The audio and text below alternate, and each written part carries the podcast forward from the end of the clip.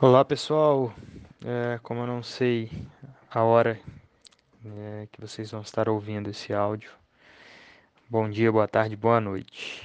É, eu vou falar um pouquinho sobre stops, que é um tema que vieram me perguntar a partir do último post que eu fiz aqui no, na transmissão pelo WhatsApp e pediram para eu fazer né, sobre o tema stops.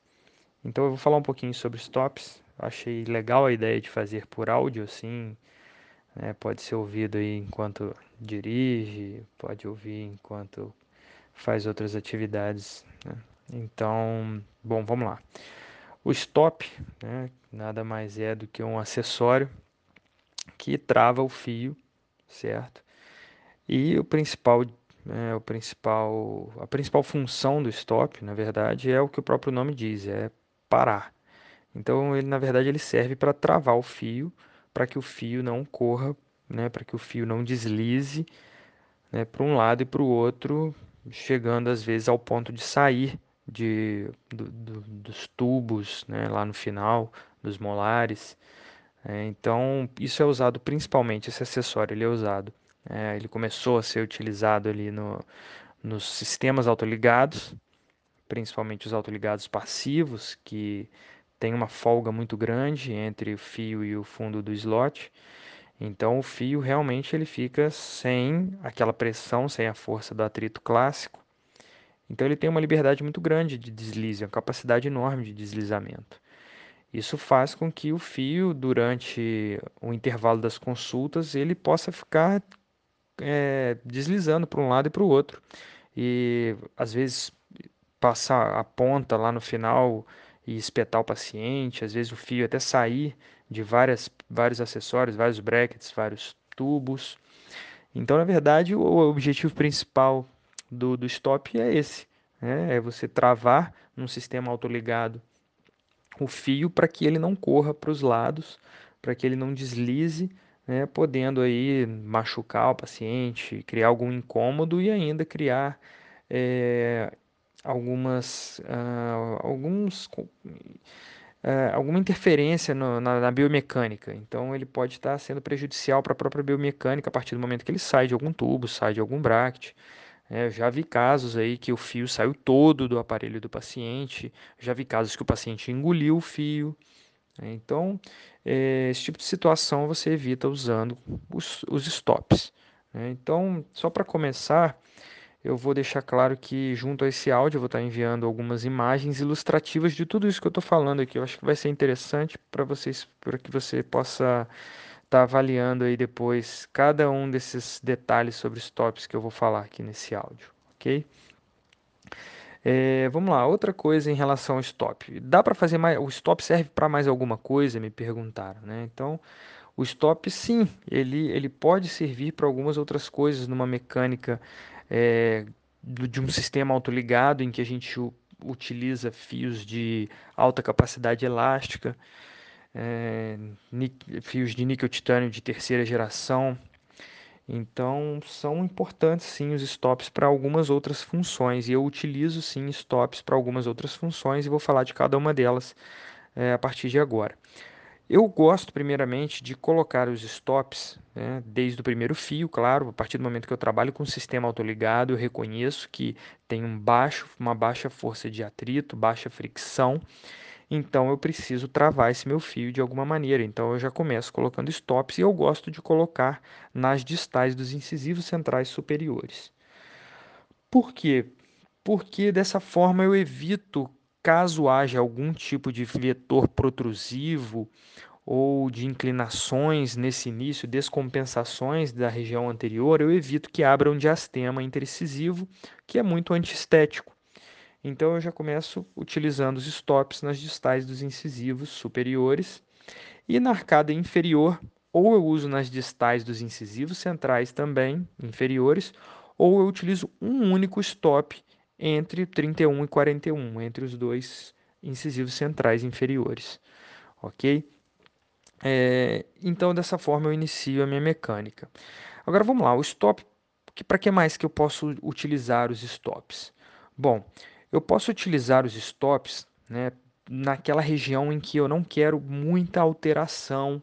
Então, por exemplo, existem situações que eu desejo a vestibularização, eu desejo alteração na região de incisivo, então eu vou colocar o stop em uma região que eu quero maior estabilidade. né? Então, existem casos que eu coloco, ah, por exemplo, stops na mesial e distal de um premolar. Então, se eu tenho um premolar eh, que esteja, que esteja bem posicionado, eh, essa região eu não quero que o fio corra nem para distal nem para mesial, então eu coloco um stop na mesial, um stop na distal, travando o fio, né, eh, adjacente a um único bracket, como tem uma foto aí nessa sequência que vocês vão ver. Mas enfim, vamos lá. Eu utilizo stop também para anular vetores de força quando uso molas. Não em todos os casos, claro, mas quando a gente assume eh, uma mecânica de mola aberta, por exemplo, a mola aberta ela vai tender a fazer força do centro para as extremidades, a partir do momento que nós comprimimos a mola aberta. Dessa forma, nós temos, nós sabemos que haverá força nas duas, nos dois extremos da mola, tanto no extremo mesial, na extremidade mesial, quanto na extremidade distal. Se por um acaso eu não desejar que essa força em alguma das extremidades atinja um determinado dente que está é, adjunto à mola, eu posso afastar essa mola desse dente e travar a mola com um stop, como vocês podem ver também numa fotografia ilustrando aí no PDF que eu estou enviando junto a esse áudio. Dessa forma, a minha mola vai realizar força apenas em uma direção, apenas na, sobre um dente adjunto ou na extremidade mesial ou na extremidade distal. Né? Na verdade, vai haver a força de reação na outra extremidade, mas a outra extremidade ela vai estar com o stop afastado do dente, então não vai haver efeito colateral naquele dente. né? Ahn, quando eu estou fazendo alguma mecânica de deslize, eu desejo que apenas uma das extremidades se movimente. Então, eu estou usando, por exemplo, um elástico corrente em, em um pré-molar e um canino, por exemplo. E eu desejo apenas que o canino se movimente em direção ao pré-molar e o pré-molar não se movimente em direção ao canino.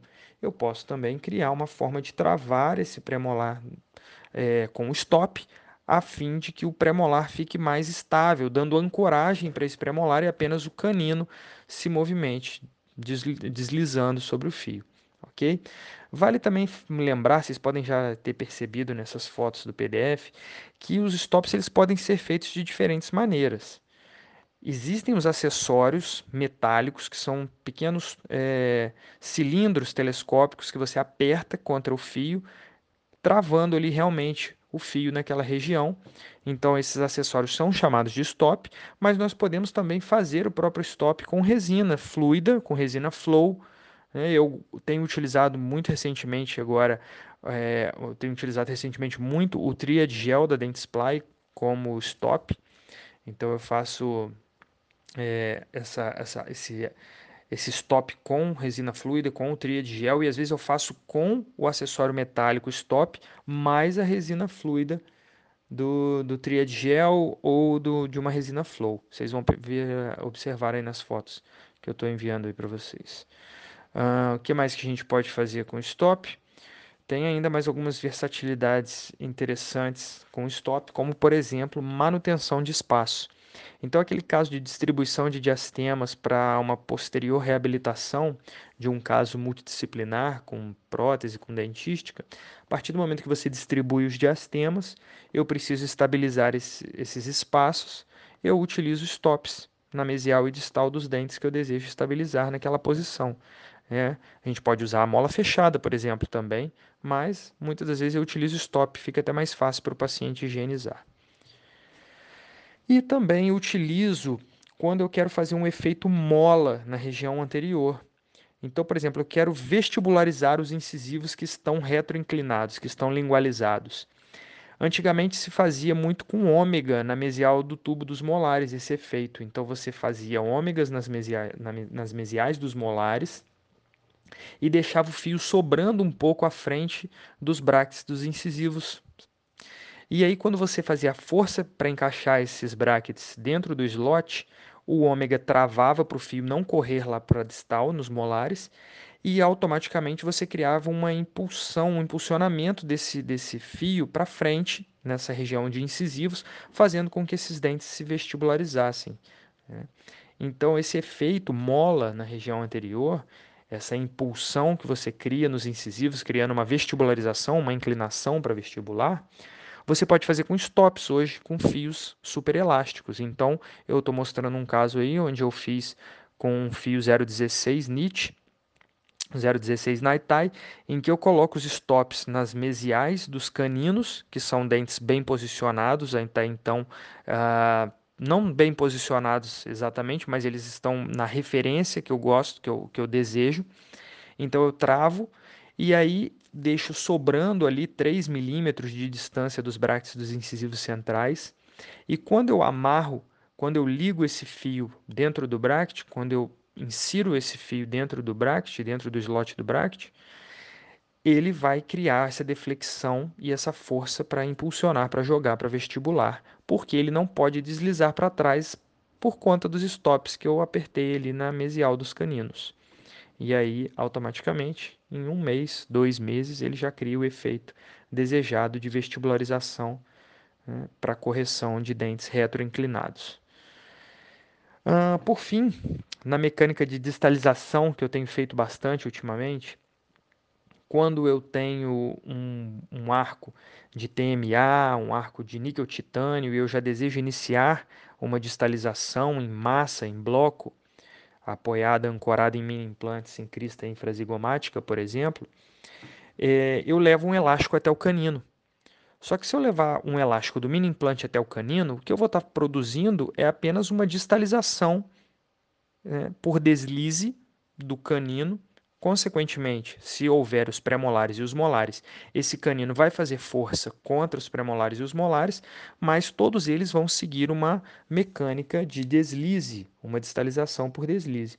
A partir do momento que eu coloco stops bilateralmente na distal desses caninos e eu puxo o canino para distal, eu começo a fazer uma movimentação do canino para distalizar, o canino força o stop, que o stop, por sua vez, está preso ao fio e aí então eu deixo de fazer uma mecânica de deslize desse canino para fazer uma mecânica de retração em massa de todo o fio. E aí automaticamente, além do canino, pré-molares e molares, eu tenho um movimento distal dos incisivos também, já que é o fio que está sendo puxado para trás a partir, do a partir dessa ancoragem no canino. Mas lembrando que, bem colado ali na distal do canino, tem o meu stop preso ao fio. Então eu puxo pelo canino, mas o canino força o stop que está preso no fio, consequentemente eu estou fazendo uma mecânica de retração em massa de todo esse fio, de todo esse arco, de todos os dentes.